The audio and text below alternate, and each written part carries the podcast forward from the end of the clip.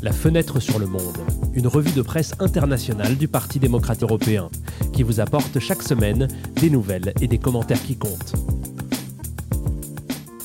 Bonjour et bienvenue dans ce nouvel épisode du podcast euh, La fenêtre sur le monde. Nous sommes le vendredi 20 janvier et dans ce podcast, nous allons entendre les meilleurs éditoriaux d'Europe et du monde sur Chat GPT et les progrès de l'intelligence artificielle, sur la répression en Iran et sur le populisme et sa relation avec la démocratie. Mais commençons tout de suite par la première série d'éditoriaux. Et le premier sujet d'aujourd'hui concerne ChatGPT, plus généralement le potentiel de cette nouvelle forme d'intelligence artificielle. Lancé à la fin de l'année dernière par le centre de recherche OpenAI, ChatGPT est un chatbot, un logiciel capable de simuler une conversation avec un autre être humain. La particularité de ChatGPT réside non seulement dans la sophistication des réponses du logiciel, mais aussi dans sa capacité à apprendre des interactions avec d'autres utilisateurs. En outre, ChatGPT est capable capable de distinguer les informations vraies des fausses en les comparant aux données qu'il peut trouver sur Internet. ChatGPT fait partie du domaine de l'intelligence artificielle générative, c'est-à-dire des logiciels capables de générer des sons, des textes et des images originales et cohérentes à partir des demandes des utilisateurs. ChatGPT peut être utilisé librement en se rendant sur le site du centre de recherche OpenAI.com. Et nous commençons à évaluer cette nouvelle technologie dans les pages du journal belge La Libre Belgique. Dans son éditorial, le professeur de philosophie Luc de Brabrandere a testé ChatGPT en direct. Sa première impression, c'est l'étonnement. Ce système rend obsolète de nombreux moteurs de recherche et autres algorithmes, mais bien que certainement impressionnante en tant que logiciel, une machine reste une machine. La véritable innovation de ChatGPT, explique-t-il, réside dans sa capacité à imiter les êtres humains. Ce système n'est en aucun cas devenu plus humain que ses prédécesseurs. ChatGPT ne réfléchit pas, il collecte, organise et présente une énorme quantité d'informations. Cependant, il reste limité à la programmation que lui imposent les ingénieurs. Un ordinateur ne peut pas franchir cette limite et se dire vraiment créatif. En outre, on ne peut jamais attribuer à un ordinateur la responsabilité de ses propres actions. Malgré cela, notre société confie souvent de nombreuses décisions à des algorithmes informatiques. Le choc de ChatGPT n'est que le dernier en date d'une société d'hommes et de femmes chroniquement irréfléchis face au développement du numérique. Cessons d'attribuer aux machines l'intelligence que nous mettons en œuvre en les construisant, conclut de Brabandereux. Que penserait Socrate de ChatGPT Miguel De Lucas, professeur de littérature et de langue et chroniqueur du journal espagnol El País, s'interroge. Chaque nouvelle technologie apporte avec elle de nouvelles opportunités, mais aussi de nouveaux désastres. Nous avons inventé les bateaux et découvert les naufrages. Nous avons inventé les trains qui peuvent dérailler. Il est maintenant trop tôt pour dire ce que cette innovation dans le domaine de l'intelligence artificielle va apporter, d'autant plus que nous ne sommes qu'au début du développement de cette technologie. Mais revenons à la question initiale. Pour De Lucas, Socrate aurait probablement reconnu le sophiste Gorgias dans Chat GPT. La vérité est-elle importante? Pour Gorgias, pas beaucoup, poursuit le professeur. La rhétorique habile de Gorgias lui permet d'ennoblir l'infâme et d'avilir l'honorable, quelle que soit la vérité. Pour Socrate, cependant, la rhétorique ne doit pas être seulement un art, mais aussi une révélation et une connaissance, seule voie de la vertu. S'il vivait aujourd'hui, Socrate serait confronté à un Gorgias élevé à l'infini avec le même mépris pour la vertu et avec un accès immédiat et automatique à la richesse du savoir humain disponible sur le web. C'est la recherche de la vérité, conclut le chroniqueur, qui nous distingue des machines à penser aussi intelligentes qu'idiotes, aussi riches en données que vides d'idées. Passons maintenant à un avis moins catastrophique et plus prudent, celui de Riccardo Luna, chroniqueur du journal italien La Repubblica. Comme nous l'avons dit dans l'introduction de cette première partie, l'une des particularités de ChatGPT, c'est sa capacité à apprendre des interactions passées. Plus nous l'utilisons, plus il apprend. Le potentiel d'un tel outil est infini. Comment va-t-il changer notre façon de travailler, par exemple? s'interroge Luna. Les nouvelles technologies s'accompagnent souvent de craintes excessives et souvent injustifiées. En Italie, par exemple, une commission de sénateurs a approuvé un rapport dans lequel elle compare les effets du smartphone sur le cerveau à ceux de la cocaïne. Un alarmisme bâclé et approximatif qui ne nous aide pas, poursuit le journaliste, à réfléchir sur la manière de mieux utiliser la technologie d'en faire un outil qui améliore nos vies. La même approche mesurée devrait être appliquée à l'intelligence artificielle. Beaucoup n'ont pas hésité à dire que ChatGPT devrait être interdit dans les écoles car il permet de faire les devoirs en quelques secondes. Mais lorsque l'avenir arrive, une interdiction dictée par la peur ne suffit pas. Il suffit de penser au feu. Au début, il effrayait l'être humain qui a ensuite trouvé le moyen de l'utiliser à son avantage. Nous devrions plutôt réfléchir à la manière d'utiliser ce nouveau feu, conclut Luna. La deuxième partie de cet épisode nous emmène en Iran, où les protestations contre le gouvernement théocratique du pays se poursuivent sans relâche. Les manifestations ont débuté en septembre dernier après la mort de Masha Amini, une jeune femme arrêtée par la police morale iranienne pour ne pas avoir porté correctement le voile islamique. Pour sa part, le gouvernement a sévèrement réprimé les émeutes, recourant même souvent à l'exécution publique de certaines des personnes arrêtées. Nous passons en revue le déroulement et la cause des protestations avec le premier éditorial sur le sujet écrit par Baman Nirumand pour le journal allemand Der Spiegel. Ce qu'il se passe en Iran, explique le journaliste, c'est une révolution culturelle, un choc entre modernité et tradition, une recherche d'une nouvelle identité. Les protestations sont passées de la revendication de plus de droits pour les femmes à la revendication de plus de dignité humaine, plus de droits pour tous. Ceux qui ont moins de 43 ans aujourd'hui n'ont connu que la République islamique, note Nirumand. Cela est vrai pour plus de la moitié des 83 millions d'habitants du pays.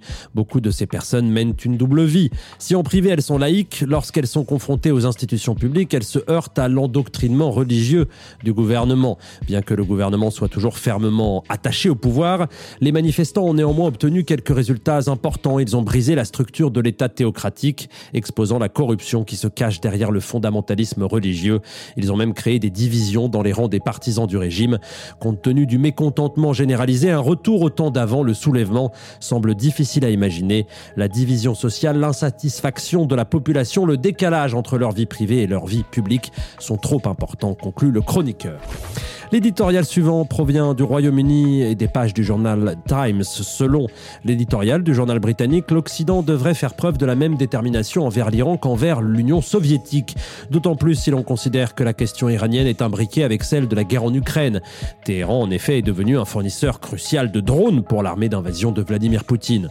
En outre, le gouvernement religieux de ce pays du Moyen-Orient finance diverses organisations terroristes telles que le Hezbollah. Plus inquiétant encore, l'influence du gouvernement iranien s'étend bien au-delà du Moyen-Orient. Les services de renseignement britanniques ont signalé des tentatives de meurtre ou d'enlèvement de personnes résidant au Royaume-Uni. Tout cela a rendu impossible euh, la possibilité de traiter le régime comme un partenaire potentiel. Pour les rédacteurs, il n'y a pas de place pour une collaboration avec le régime brutal du chef spirituel Ali Khamenei. Les pays occidentaux, concluent les journalistes, devraient maintenir les sanctions et déclarer les gardiens de la révolution le bras armé religieux de l'armée iranienne, une organisation terroriste à part entière. Le dernier article de cette deuxième partie nous vient de France et du journal Le Monde qui s'intéresse au magazine satirique Charlie Hebdo qui a récemment lancé un concours international de caricature du guide suprême de la République islamique d'Iran. De son côté, le régime du Moyen-Orient a répondu en menaçant le magazine citant l'agression à l'arme blanche de l'écrivain Salman Rushdie en août dernier. Pour le chroniqueur et expert en sécurité Eric Delbecq qui écrit donc dans Le Monde, les dessinateurs de Charlie Hebdo ne sont pas des idiots irresponsables et stupidement provocateur. On ne peut pas rester silencieux face aux menaces du régime. Le fondamentalisme islamique, lit-on dans l'éditorial, est un mouvement de conquête violente et hégémonique. Il n'a rien à voir avec la complaisance. Il attaque, il avance, il désigne les bons et les mauvais musulmans. Son objectif ultime n'est pas ce que nous faisons, mais ce que nous sommes. Nous sommes français, peut-on lire en guise de conclusion. Nous ne nous laissons pas traiter comme des laquais par une bande de vieux idéologues haineux et de brutes qui salissent le mot Dieu. Nous voulons l'air de la liberté jusqu'à notre mort. Le dernier sujet du jour, c'est le populisme, sa relation avec la démocratie et ses effets sur celle-ci. Ces dernières années, plusieurs mouvements populistes ont influencé la vie politique dans de nombreux pays occidentaux. Le vote en faveur du Brexit, les élections de Donald Trump aux États-Unis ou alors encore de Jair Bolsonaro au Brésil, mais aussi le succès des partis d'extrême droite en Suède et en Italie sont autant d'effets de la croissance des mouvements populistes. Commençons en Italie avec l'éditorial d'Ezio Mauro publié dans la Repubblica Pour le journaliste, on assiste ces dernières années à une radicalisation des franges les plus extrêmes de l'échiquier politique, notamment à droite. Ceux qui sont à l'extrême droite de l'échiquier politique se rebellent contre la convention civile qui régit la coexistence politique depuis plus de 70 ans, dans une sorte de sécession de la règle commune. Les grandes crises qui ont caractérisé les dix dernières années ne sont pas des événements neutres parce qu'ils remanient les classes et les garanties, les intérêts et les protections, reconfigurant le social, laissant d'énormes pans de la population hors de la protection de l'État-providence. Ce que le populisme propose à ces gens n'est pas la rédemption, mais la vengeance contre un système contrôlé par des élites qu'ils perçoivent comme distantes. La démagogie devient une idéologie, légitimant les fake news et les diluant au point de remplacer la réalité, comme cela s'est produit avec les accusations infondées de fraude électorale par Trump et Bolsonaro après leur défaite. Dans ce contexte, le populisme pousse à l'extrême la méfiance envers les institutions, allant jusqu'à s'opposer aux principes libéraux et à l'état de droit. Bien que déclinés différemment dans chaque pays, les différents populismes ont de nombreux traits en commun. Pourquoi s'étonner que le Trumpisme fonctionne comme un modèle et que l'attaque contre les institutions à Brasilia reproduise l'assaut à Washington? Peut-être devrions-nous raisonner, conclut Mauro, sur notre capacité à absorber, digérer et éliminer rapidement cette subversion 2.0 consommée en direct à la télévision. Nous restons dans le sud de l'Europe et nous nous rendons euh, dans les pages du journal El País. Les journalistes espagnols identifient eux aussi un lien entre les mouvements populistes quand ils ne sont pas explicitement subversifs dans les pays occidentaux. N'oublions pas en effet que même en Allemagne, un groupe préparant un coup d'État a été arrêté il y a quelques mois. De l'assaut à Washington à celui de Brasilia, nous pouvons tracer un chemin vers une issue dangereuse de l'assaut contre les pouvoirs institutionnels intimement liés à la prétention des populistes de contourner le système de contre-pouvoirs institutionnels et de transformer progressivement les démocraties en autocraties électorales, disent les journalistes. L'objectif des populistes est d'empêcher quiconque n'est pas eux de gouverner en utilisant tous les moyens de manipulation à leur disposition et à discréditer les institutions même qu'ils ont conquises lorsqu'ils sont arrivés au pouvoir. La démocratie ne meurt pas d'un choc soudain, elle meurt plutôt d'un cancer dont les métastases atteignent de plus en plus de citoyens mécontents. Elle nécessitera l'engagement de la société civile, mais aussi des représentants politiques qui devront faire preuve d'un respect absolu et clair des règles fondamentales du jeu démocratique, dont la première règle est la tolérance à l'égard des opposants politiques et l'alternance pacifique et équitable du pouvoir. Un engagement qui doit être constant car, conclut-il, il est bon de le rappeler, la banalisation de cette menace est un autre symptôme de la détérioration démocratique. Le dernier article sur ce sujet euh, traite, euh, lui, d'une question strictement européenne il s'agit de la présidence semestrielle suédoise du Conseil de l'Union européenne qui a débuté le 1er janvier dernier. La députée européenne Malin Björk nous en parle dans la publication belge EU Observer. Comme beaucoup, je pensais que la présidence suédoise serait l'occasion de progresser sur certains des défis les plus urgents de l'UE. Le climat, la politique des réfugiés, l'égalité des sexes, l'état de droit et la démocratie, écrit l'eurodéputé.